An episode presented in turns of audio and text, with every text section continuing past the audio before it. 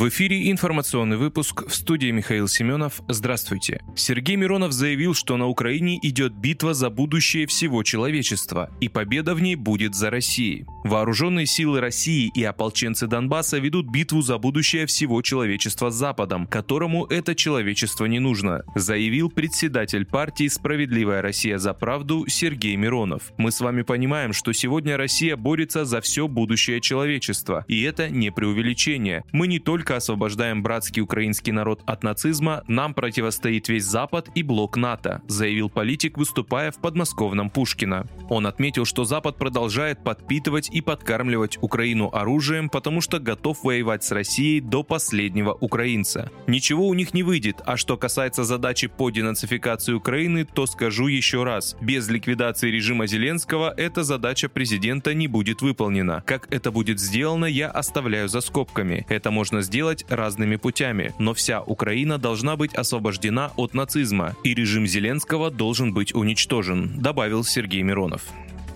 Центральный банк понизил ключевую ставку до 8% годовых. Банк России в пятницу резко понизил ключевую ставку сразу на 1,5 процентных пункта до 8% годовых, указав на низкие темпы прироста потребительских цен. Это следует из пресс-релиза регулятора по итогам заседания Совета директоров. Регулятор отметил, что внешние условия для российской экономики остаются сложными и по-прежнему значительно ограничивают экономическую деятельность. ЦБ указал, что будет оценивать целесообразность снижения снижения ключевой ставки во втором полугодии 2022 года. Также в сентябре Центральный банк продлит ограничения на выдачу наличной иностранной валюты гражданам, заявила глава регулятора Эльвира Набиулина в ходе пресс-конференции. Сейчас они действуют до 9 сентября. К сожалению, у нас нет оснований ожидать, что ситуация с поступлением наличной иностранной валюты изменится к лучшему в ближайшем будущем. Решения недружественных стран о запрете ввоза в Россию наличной валюты остаются в силе, объяснила Эльвира Набиулина. Порт Роттердама объявил о приостановке контейнерного сообщения с Россией. Контейнерное сообщение из России через голландский порт Роттердам приостановлено на неопределенный срок, говорится в сообщении на его сайте. В качестве причин приостановки контейнерного сообщения указаны спецоперация России на Украине и санкции Евросоюза против Москвы.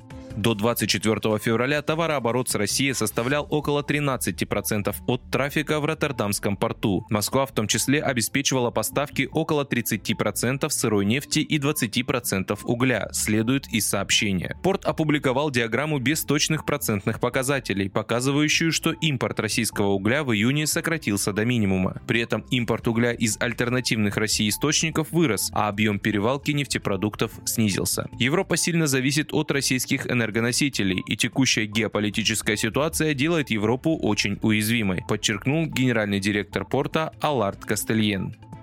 Финляндия готовится перейти к верным отключениям электроэнергии. Финляндия рассматривает возможность перехода к верным отключениям электроэнергии из-за дефицита энергоресурсов. Об этом сообщил директор по эксплуатации энергосистем финской электросетевой компании Туомас Раухала. Отключения будут длиться максимум пару часов и будут носить веерный характер, заявил он. Финские власти предполагают ввести ограничения на экономию электроэнергии в домохозяйствах, а также обязать компании экономить ресурсы в часы пик.